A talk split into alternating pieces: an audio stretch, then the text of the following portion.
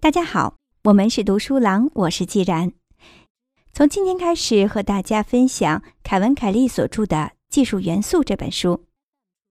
技术元素 （technium） 是凯文·凯利专门创造出来的词语。这本书的内容是摘自 KK 的《The Technium》专栏中的五百多篇文章。这本书并不像《失控》或者《新经济新规则》这样的书有一个完整的思考体系，它其实是 KK 的一些随笔。KK 将他的一些不成熟的想法、笔记、内心争论、草稿以及对其他文章的回应都写在了技术元素中，这样他就能知道自己到底在想些什么。技术元素不仅仅包括一些具象的技术，例如汽车、雷达和计算机等等。它还包括文化、法律、社会机构和所有的智能创造物。简而言之，技术元素就是从人的意识中涌现出来的一切。K.K. 把这种技术的延伸面看成一个能产生自我动力的整体。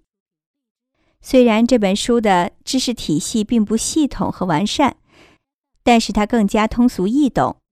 这种表达方式也许更加适合天天阅读微信的我们吧。好，下面就让我们来开始分享这本书吧。第一章：技术元素。技术的洗礼。技术元素 （technium） 在人类诞生之前就已经存在，但是在大部分时间里，技术都被人们忽略了，直到近代它才有了名字。没有人确切的知道它是什么，它做了什么，以及它到底意味着什么。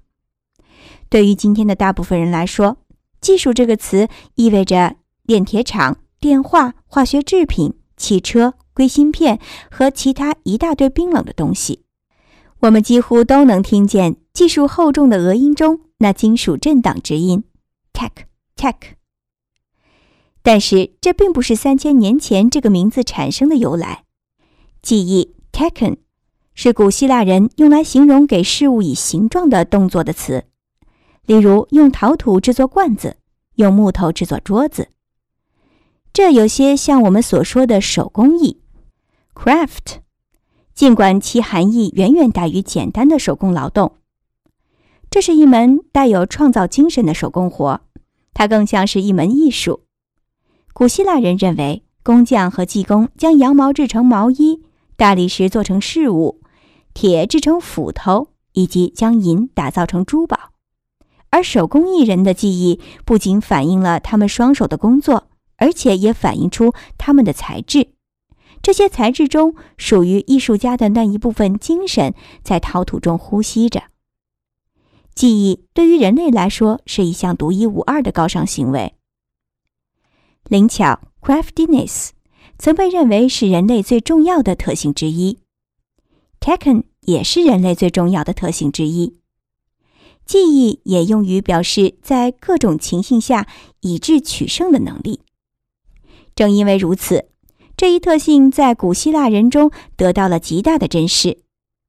奥德修斯之所以成为英雄，部分原因在于他制造了一些能逃脱诸神和命运设下的陷阱的小发明，也就是记忆。他通过声称自己叫做“没有人”这个聪明的小把戏。让独眼巨人昏了头。那个天才的特洛伊木马同样也是他的主意。河马说，好菲斯托斯使用记忆打造了细如蛛网的钢铁链条来约束他不忠的妻子。当好菲斯托斯抓住他的情敌，战胜阿瑞斯时，其他的神赞扬好菲斯托斯说道：“尽管他腿脚不便。”却利用手工艺，也就是技艺，抓住了阿瑞斯。但是在最开始时，古人对这些精巧的东西感到很困惑：这些手工艺品得以实现，真的是因为他们自己吗？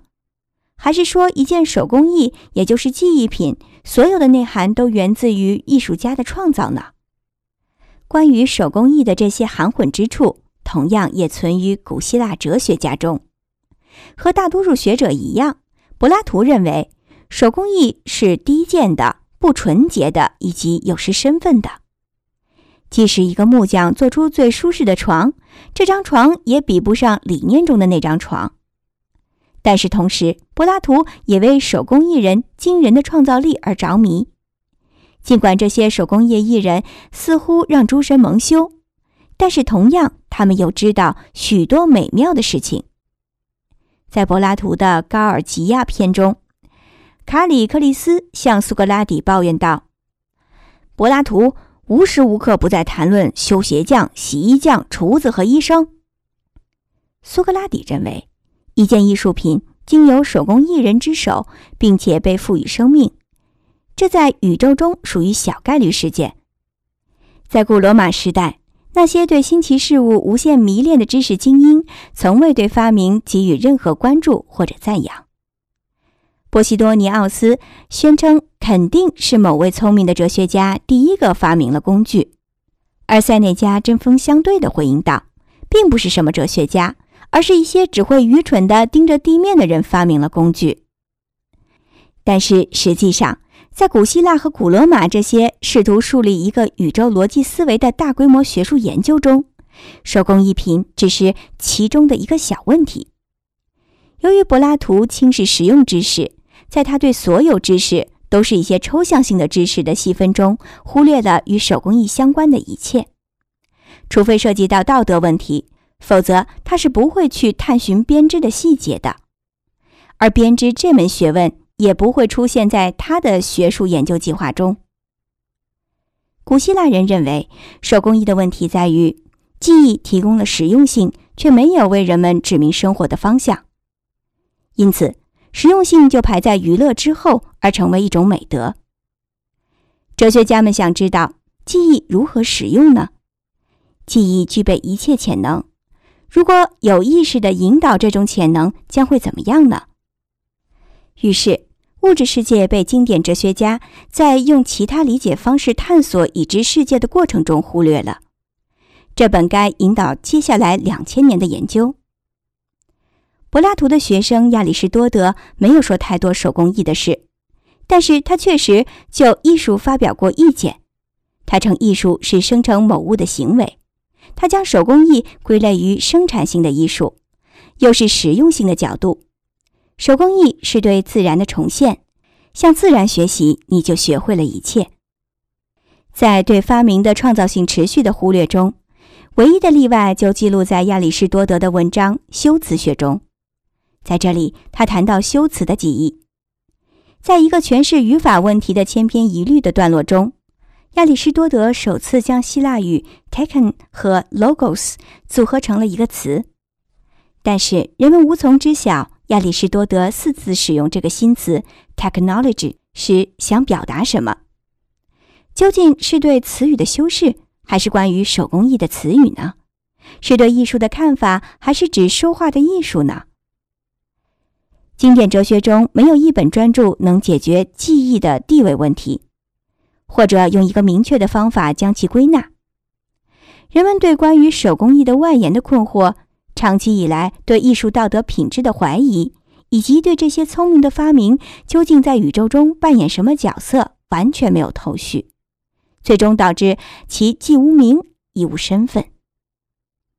历史学家埃尔斯佩斯·惠特尼写道：“没有一种古代学科分类像现在一样。”将艺术全部置于技术之下。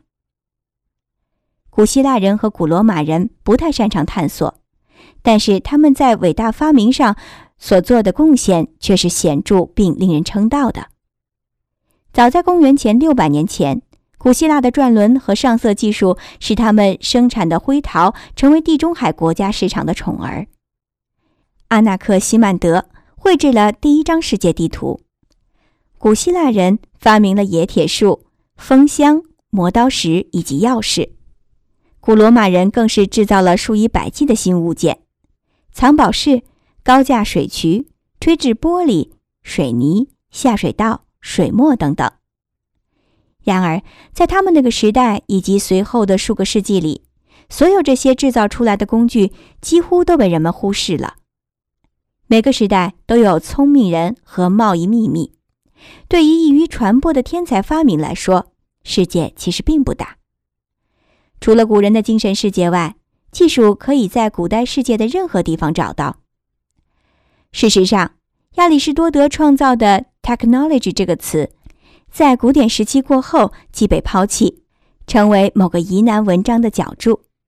在随后的数个世纪里，学者们继续把做东西称为手工艺，称发明创造为艺术。随着工具、机器以及新发明的重要性日益显著，整个手工业被改称为有用的艺术。这很大程度上受到了亚里士多德所称生产性艺术的影响。每一种有用的艺术，采矿、纺织、冶金、女工，都有其自己的秘传知识。这些知识通过师傅学徒的关系来传承。但是，有用的艺术仍旧是一门艺术，它是制作者的一种延伸。这个术语仍然包含古希腊原本的手工艺和聪明的意思。在接下来的一千年里，艺术和技术被视为完全不同的学科。艺术的产品，例如铁篱笆、精细的马车车厢、一条水渠或者马槽，都是艺术家独一无二的表达。这些东西有用吗？当然，重要的是它们来自于一个特定之人的独特的聪明与天才。这意味着，就像历史学家卡尔·米切姆所说的。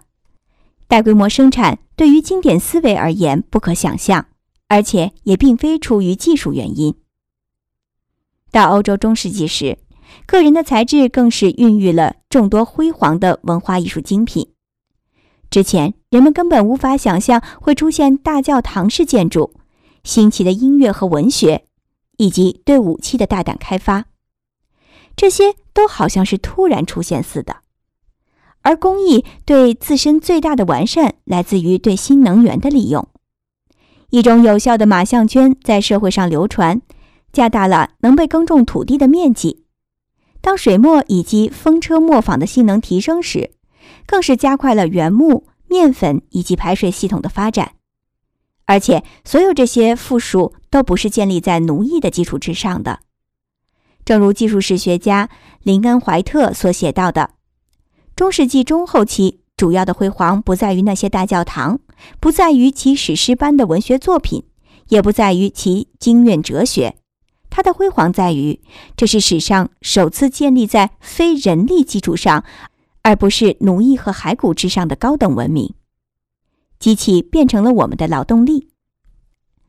自动力计时装置的出现，让人们形成了一种时空视角。时间是周期性的运动。计时装置在所有的新发明中都有应用，它赋予机器以心脏和头脑。自动力计时器装置比其他发明的进步之处在于，它预示着所有组装起来的东西都可能分享同一个名字。到19世纪时，世界迅速地被新技术和新思想所占据，这些新事物扰乱了旧有秩序，引发美国以及法国大革命、启蒙运动。但是那时，这个充斥于人们生活之中、进入到农场和家庭之内、生长于城市之间的新事物，依旧没有名字。每个部族文明都知道名字带来的力量，为隐形之物命名，它便能为人所见。一八二九年，一名哈佛教授詹姆斯·雅各布·毕格罗命名了这件围绕在我们身旁却一直无名的事物。他在马萨诸塞州的剑桥市就有用的艺术进行了一系列演讲。他强调，有用的艺术在社会中日益增长的实用性，要求我们系统的教授以及研究它。他称这种大众知识为技术 （technology）。这个被重新启用的希腊词语，在一本名为《技术的要素》的书中，他百科全书式的归纳了每个领域技术。采矿、工程以及化工这些的主要特点。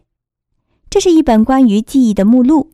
他希望这本目录能成为这一学科首期课程的教学大纲。到此为止，一直在发展的思想终于成为了现实。它们被命名为技术。我们现在看见了它，看过了它。我们不知道为什么有人无法看到它。看着它，我们不知道。他究竟要些什么。二零一四年十一月二十四日，今天就和大家分享到这里。我是既然，我们是读书郎，谢谢收听，再见。